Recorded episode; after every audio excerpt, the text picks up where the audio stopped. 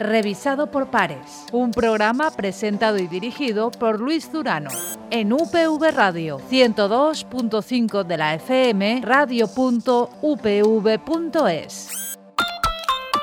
Hola y bienvenidos a una nueva entrega de Revisado por Pares, espacio de divulgación científica de UPV Radio y que en el día de hoy se va a adentrar un poquito en nuestras playas, en las playas de la Comunidad Valenciana y también irá un pasito más allá a partir de un estudio internacional cuya conclusión alerta un poquito y de la que queremos hablar. La crisis climática engullirá la mitad de las playas a finales de siglo. De ello vamos a hablar con dos compañeros de nuestra universidad. Se trata de Pepe Serra, catedrático de Puertos y Costas de la Universidad Politécnica de Valencia, investigador del Instituto de Transporte y Territorio.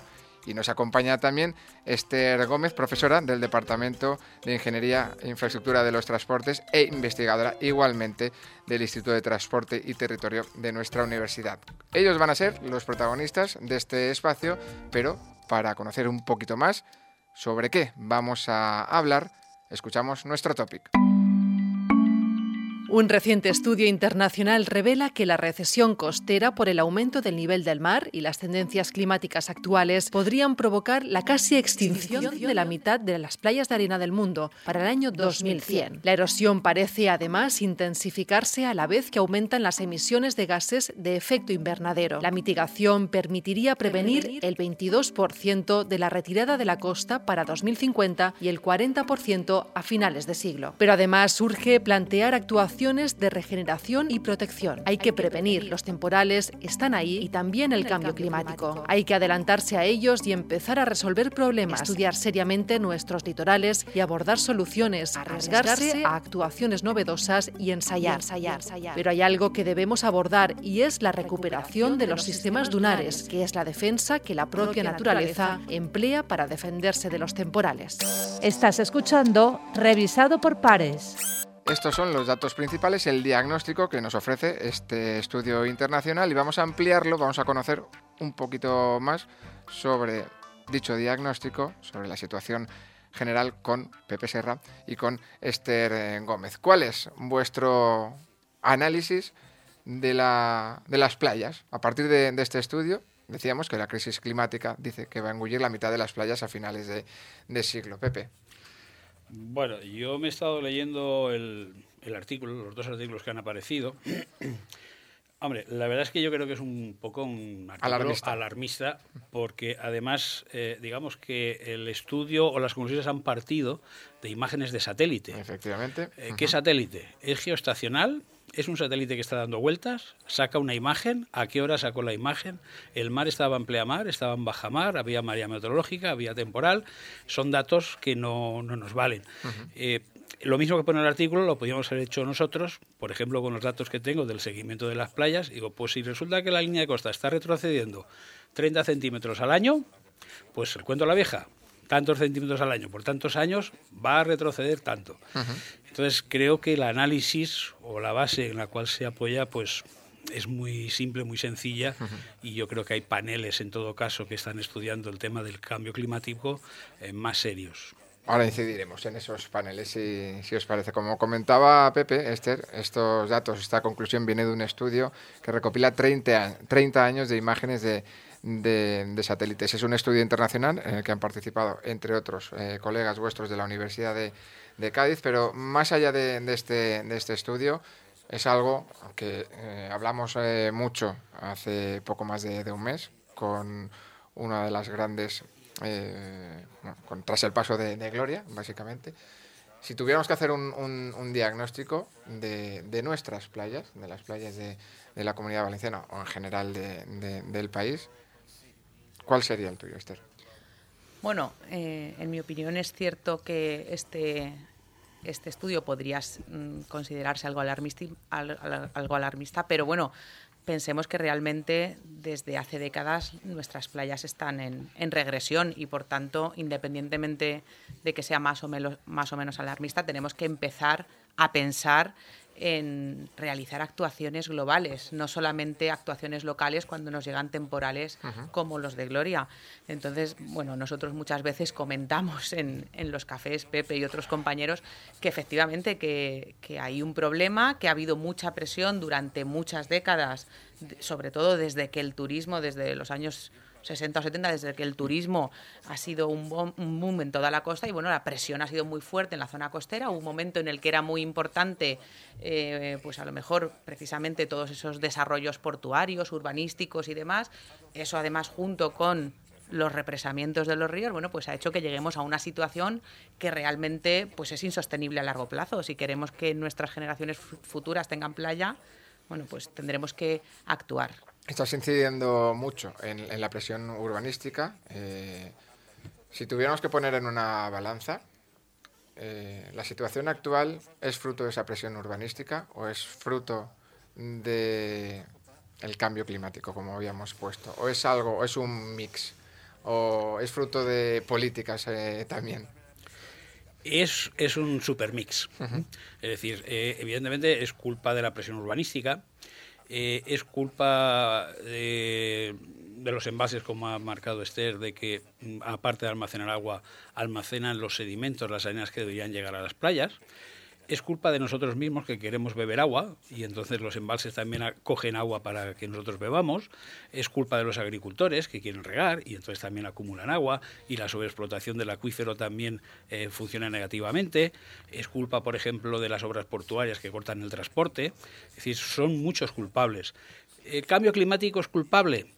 Vamos a ver, eh, parece evidente que está subiendo el nivel del mar eh, a un valor medio de un centímetro al año eh, hay muchos eh, alarmismos que se hacen. Por ejemplo, hace años Greenpeace sacaba imágenes de la manga de mar menor hoy y no se sabía cuándo y veías todo inundado hasta la tercera planta.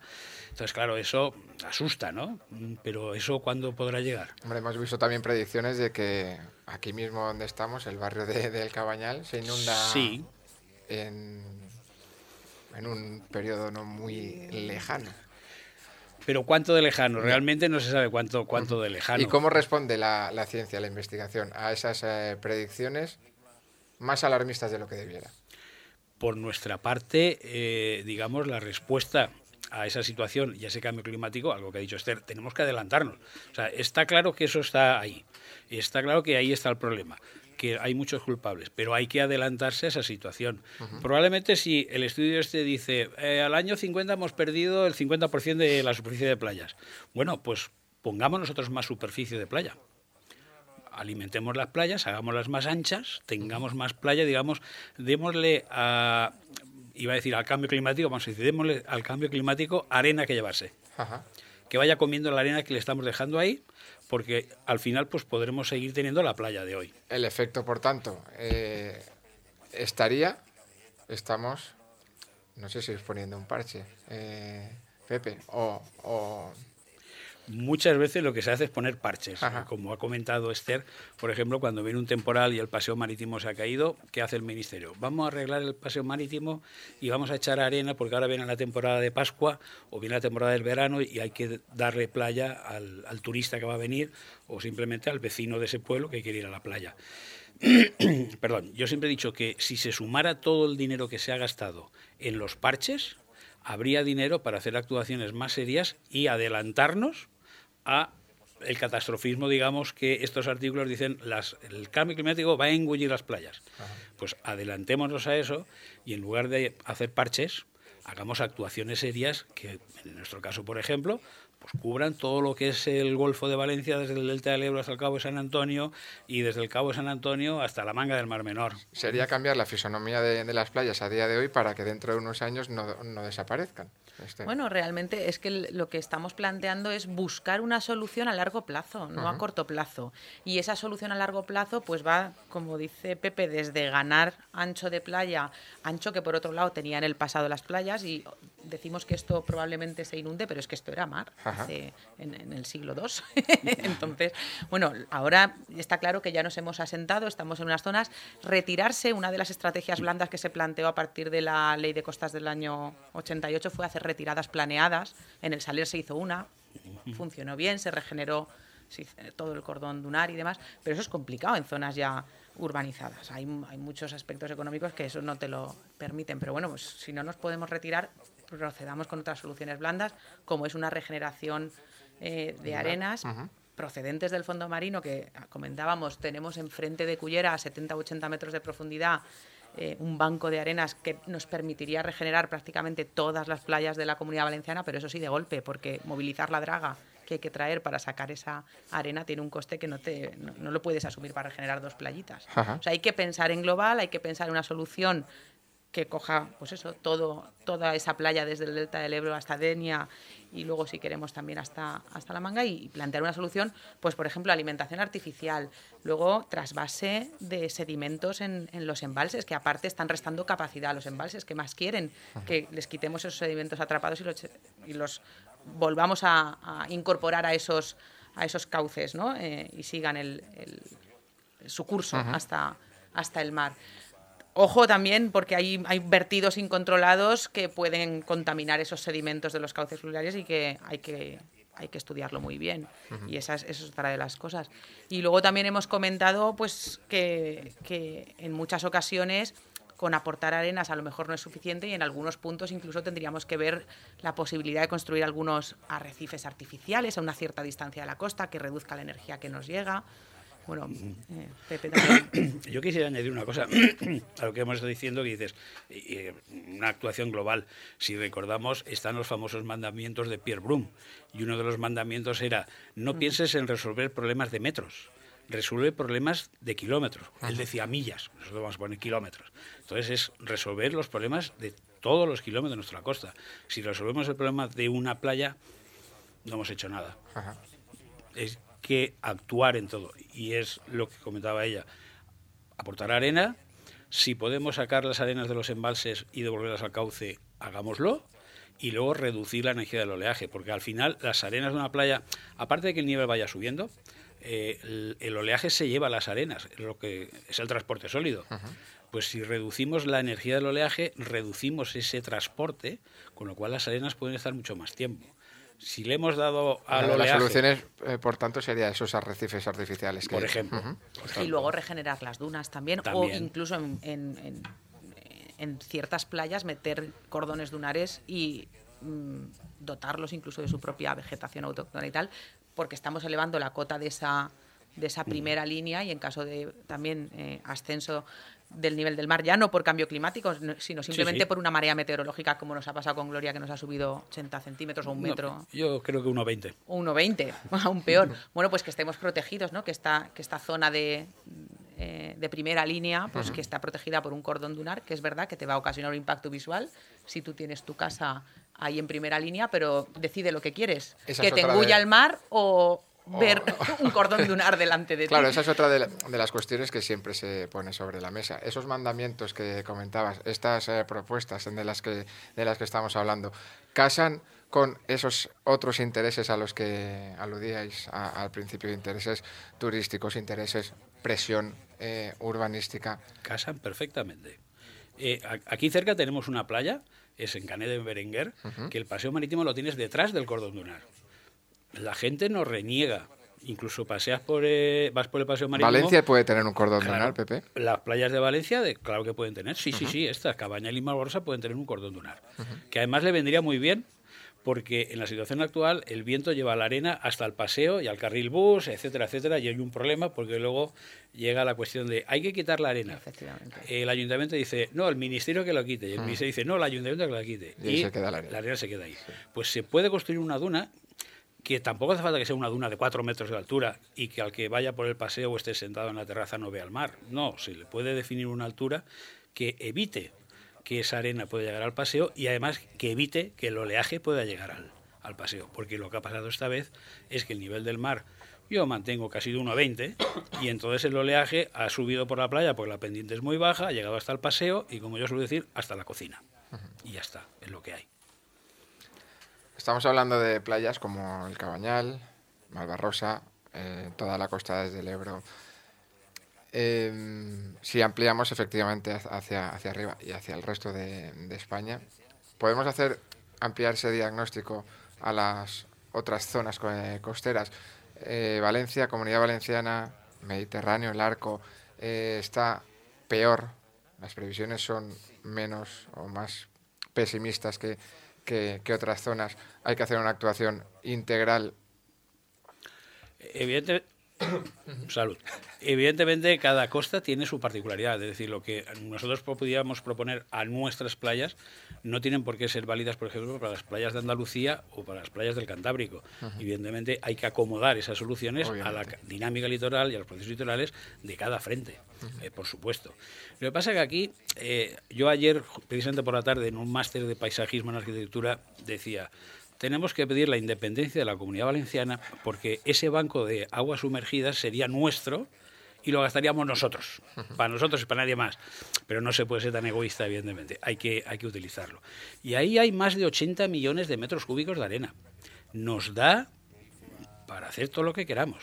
Pero como decía Esther, no es cuestión de que venga una superdraga a sacar 100.000 metros cúbicos de arena para una playa y que dentro de cinco años tenga que venir otra vez esa superdraga a sacar esos otros 100.000, sino que venga y que saque todo lo que se pueda para colocar nuestras playas, todas las playas, en una situación de ventaja frente a ese cambio climático, frente a los nuevos temporales que nos pueden llegar. Eso es lo que hay que En hacer, definitiva, para no parchear, Pepe. para no parchear. Entonces, si intentamos buscar una solución ideal, ya que la investigación aporta esa solución ideal, ¿cómo convences? Sé que esto es un poco utópico, eh, pero ¿cómo convences constructoras, eh, ayuntamientos, sector turístico? ¿Cómo convences, por ejemplo, de tener una duna, un cordón dunar en Valencia, en la Malvarrosa, en el Cabañal, a pesar de que tengamos ejemplos como el de, como el de Canet? ¿Cómo convences el tener, el tapar esa, esa vista? Esther? Yo sé que Tampoco es estamos diciendo tapar, ¿eh? No, no, no, no, estamos, sí, sí, sí, obviamente. Estamos no vamos- diciendo, eh, lo que yo creo que nosotros lo que estamos planteando es eh, soluciones que además de servir a, a corto plazo, nos sirvan a largo plazo. Y por tanto, lo que hay que convencer a la población es que, a la población, a los políticos y a. y- y, bueno, incluso a la propia comunidad científica, que seguramente haya diferencia de opiniones entre, entre algunos de nosotros. Bueno, pues simplemente yo creo que sí que es importante que haya mesas de diálogo de todos, eh, de todos los interesados y luego pues con estudios rigurosos y un poco también que desde el ministerio eh, desde las eh, direcciones generales de costas, desde las propias confederaciones hidrográficas, bueno, pues que haya un acuerdo, un consenso por buscar esas soluciones conjuntas. ¿vale? Entonces, sí que es importante que si desde la administración más o menos se muestra una postura común, independientemente de los partidos políticos que estén en, en unos u otros municipios, en unas otras con- consellerías, ministerios, etcétera. Bueno, pues si llegamos a, a unas a una serie de reglas básicas de actuación para la mejora del litoral, simplemente para garantizar esas playas para las generaciones futuras, porque al final es lo que es de lo que se trata, ¿no? De el desarrollo sostenible. Bueno, pues entonces si poco a poco vamos creando ese esa cultura de, de protección a largo plazo, pues yo creo que sí que sí que la gente se irá convenciendo sola. Y uno al final no va a terminar mirando solo si tiene o no tiene una duna de medio metro o de un metro o de lo que sea delante de su puerta. Como pues serían reglas básicas, tampoco es que haya que hacer aquí... Claro, o sea, es, es tener lo que es el, los principios mínimos, pues un acuerdo, ¿no? Un acuerdo global, pero es verdad que para eso hace falta mucho diálogo ¿eh? entre, entre las distintas partes. Me consta que hace poco, hace unas semanas, sí que hubo en el CEDEX, creo recordar, una reunión donde estaban eh, funcionarios de las confederaciones, de la Dirección General de Costas, de las demarcaciones de costas, y precisamente uno de los temas que trataron era cómo restituir ese transporte sedimentario fluvial. Y sí que, se- sí que hay una voluntad por parte de, todos, de todas las administraciones de hacerlo, tienen que ver cómo, ¿vale? porque no es sencillo tampoco el cómo sacar esos sedimentos de, de los embalses, porque por ejemplo en Japón lo hacen, pero en Japón les sobra el agua, abren, provocan ellos avenidas para que pase el sedimento, abren esos desagües de fondo eh, para que pasen los sedimentos. Entonces, hacer se puede hacer y quizá habría que establecer algún tipo de experiencia piloto en España en ese sentido también, porque nos centramos muchas veces solo en lo que es la alimentación artificial con arenas del fondo marino, pero solamente el Ebro, pues estaba leyendo antes en, prensa que se publicó a finales de enero, necesita dos millones de toneladas anuales de sedimentos. Eso es, esos son muchos sedimentos, ¿eh? dos millones de toneladas. Y esto o haces una, permites precisamente esa restitución del transporte fluvial que hay a lo largo de todos los represamientos del Ebro es... Una forma de abastecer. Claro, exactamente. Sí, porque muchas veces, por ejemplo, aquí sale el tema del Ebro, en el Ebro se habla mucho del caudal ecológico, pero es un caudal ecológico que se piensa en el cultivo del arroz, en la vegetación o en la fauna que pueda haber en el delta y tal. Pero hay que pensar también en un caudal ecológico de sedimentos, porque las arenas han venido por los ríos. Entonces, si el río no trae arenas, las playas se van. No necesitamos cambio climático. O sea, sin cambio climático, lo que dice aquí, suficiente para que engulla las playas. Hombre, el cambio climático lo que sí que puede hacer y lo hará será acelerar estos procesos. Efectivamente. Sí, lo que hay que hacer es adelantarse a esa aceleración, como comentaba Pepe, con esos. Pero que no sean parches, obviamente. Esa sería la, la conclusión de todo lo que hemos estado hablando. Pues Pepe, Pepe Sierra, Esther Gómez, muchas gracias, por haber compartido con, nosotros. Gracias a vosotros y que esto haya podido calar con alguien de la administración, sea cual sea, y se decida. Porque la administración puede decidir, dices, la reunión del CEDE, pero luego falta el decir, vamos allá. Y, pongamos el dinero, y ¿eh? pongamos que el hace dinero. falta dinero. Porque si no se pone el dinero, ni hay alguien que dice, vamos allá a resolver el problema. Al final lo que pasa es que se sigue poniendo dinero a partes. O a, vamos a resolver un problemilla. A parches, que es pues ojalá, así, así sea. Lo dicho, desde el Instituto de Transporte y Territorio de nuestra Universidad, Esther Gómez, Pepe Sierra, muchas gracias por habernos enseñado y explicado un poquito más cómo o qué es lo que habría que hacer y cuál es la aportación que desde la investigación, desde la ciencia, desde esta universidad se propone y volveremos a hablar seguro de nuestras eh, playas, también de temporales, seguramente, en, próximos, en próximos programas. Por nuestra parte, esto es todo. Volvemos a escucharnos en dos semanas aquí en Revisado por Pares, que también, como siempre, como en cada edición, ha contado con la, colaboración del Ministerio de Ciencia e Innovación, en concreto de la Fundación Española para la Ciencia y la Tecnología. Hasta entonces, sed felices.